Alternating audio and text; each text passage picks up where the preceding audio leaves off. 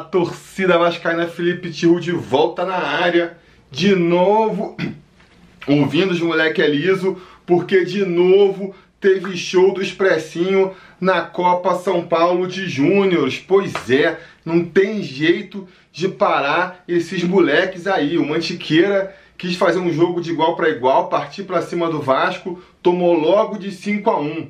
Hoje o Coritiba quis jogar trancadinho lá atrás, quis fechar a Copa ali e tentar se segurar, não teve jeito também.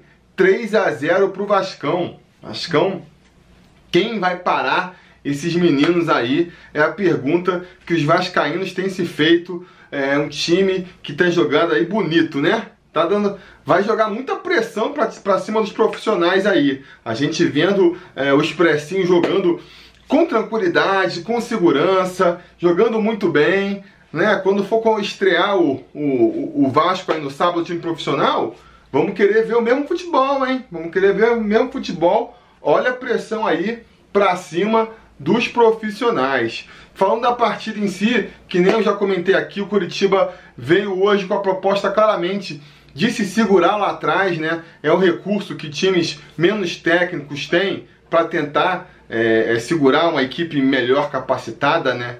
E acho que nem foi só por conta disso. Imagino que o Coritiba é, já tem assumido esse estilo de jogo desde o começo da competição. Eles já passaram na fase anterior nos pênaltis, né? O que sugere que a defesa tenha sido mesmo o ponto forte deles durante a competição.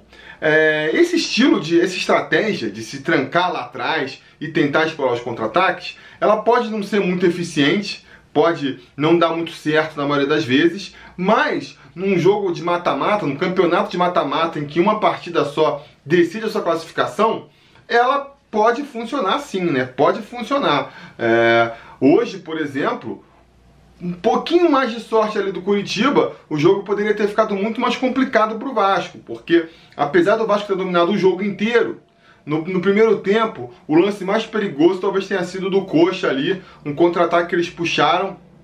O atacante do Curitiba saiu na cara do nosso goleiro, tentou encobrir, mas o Alexander fez uma grande defesa. Arriscaria dizer que a, a melhor defesa dele até aqui na copinha, conseguiu se esticar e botar a bola para fora.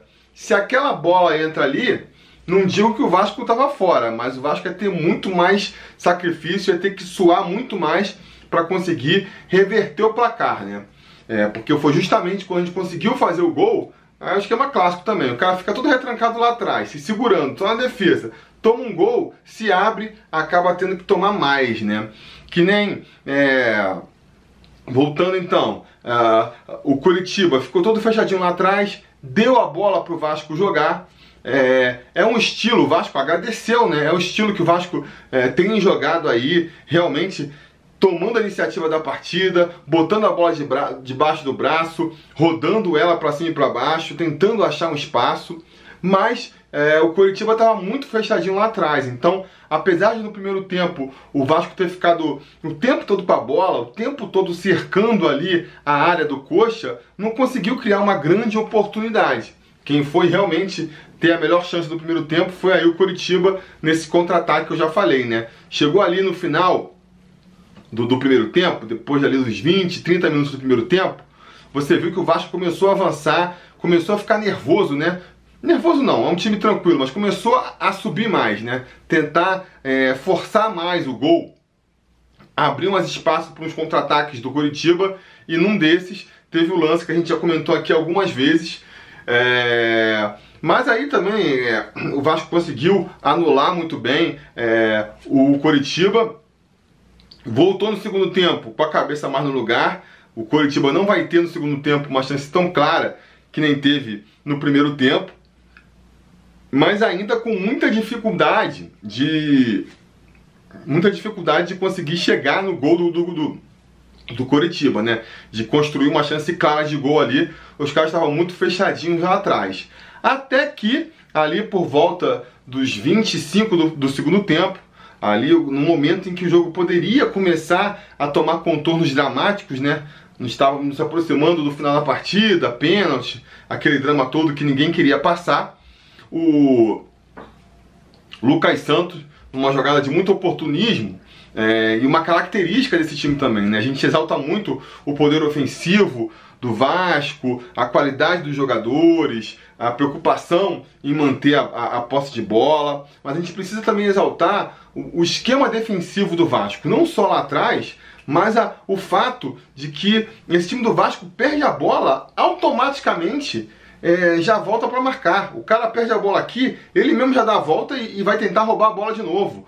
O adversário pega a bola, o Vasco sobe a marcação, sufoca o adversário, não deixa de pensar em nenhum momento. A gente já conseguiu gols assim em outras partidas, né? Roubando a bola na saída do adversário e hoje não foi diferente. Quase abriu o placar uh, uns minutos antes, marcando a saída de bola do Curitiba e num, num, num toque do, do, lateral direito deles para o goleiro. O toque foi mais fraco. O jogador do Vasco conseguiu interceptar a bola, tocou para trás, mas não aproveitou a oportunidade. E aí, aos 24 do segundo tempo, novamente, ali pela, pela direita do, do Coritiba, ah, o, o, zagueiro ali, não sei, o jogador do Coritiba recebeu a bola, quis devolver para o goleiro, devolveu curto. O Lucas Santos foi em cima dela. Quando o, o, a, o jogador do, do Coxa percebeu que fez besteira, aí empurrou, fez a falta.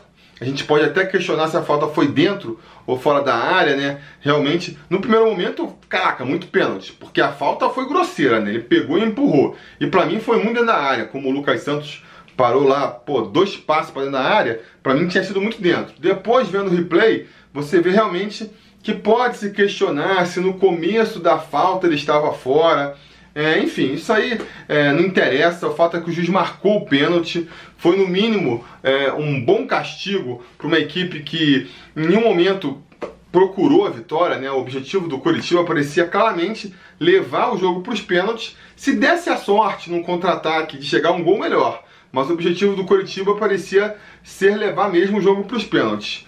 Foi castigado, teve o pênalti.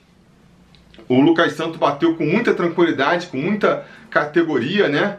Vem se consolidando como o grande astro dessa equipe mesmo, Lucas Santos.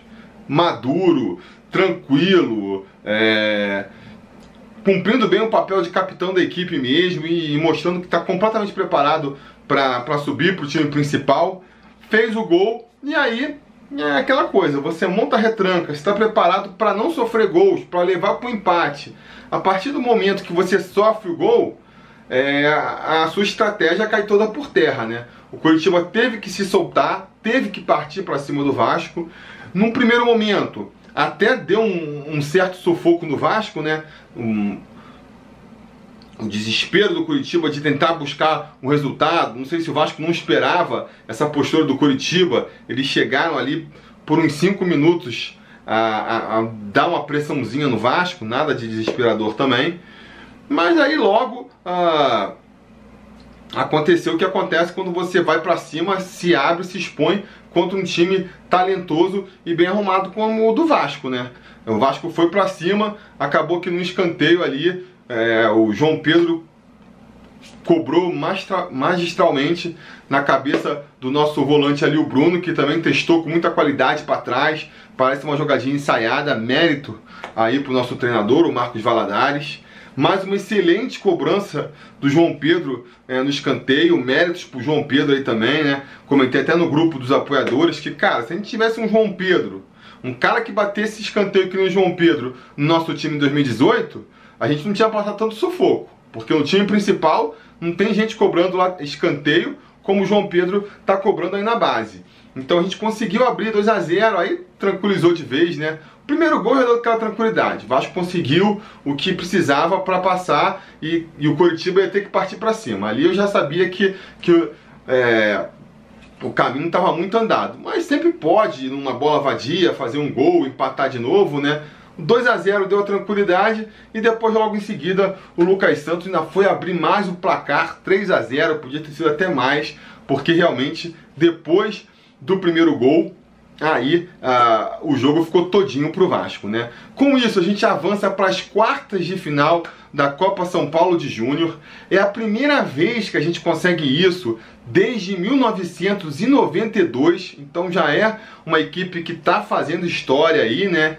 É, 1992, que caso vocês não saibam, foi o ano em que o Vasco foi campeão da Copinha. Então, a gente já está aí com a melhor campanha desde, a último, desde o último campeonato do, do Vasco. Já é histórico e tem tudo para avançar muito mais. Tem tudo para voltar com o caneco de São Paulo mesmo, porque essa equipe está jogando o fino, sabe? É, é o que eu sempre falo aqui. É um campeonato mata-mata de uma partida só.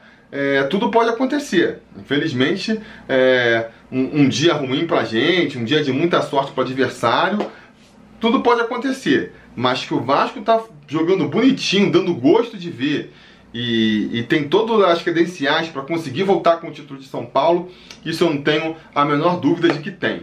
Vai enfrentar agora o Volta Redonda, a gente não sabe exatamente quando ainda, né? Deve ser na sexta-feira, mas a gente não sabe o horário.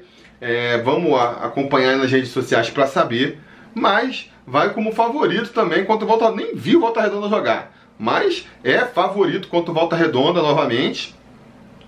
Vamos, vamos torcer para conseguir passar e chegar numa semifinal, final. Vamos trazer esse caneco de volta aí, porque os moleques são lisos, não é não? Diga nos comentários a opinião de vocês sobre a partida. Não se esqueçam de curtir o vídeo, assinar o canal e a gente vai se falando.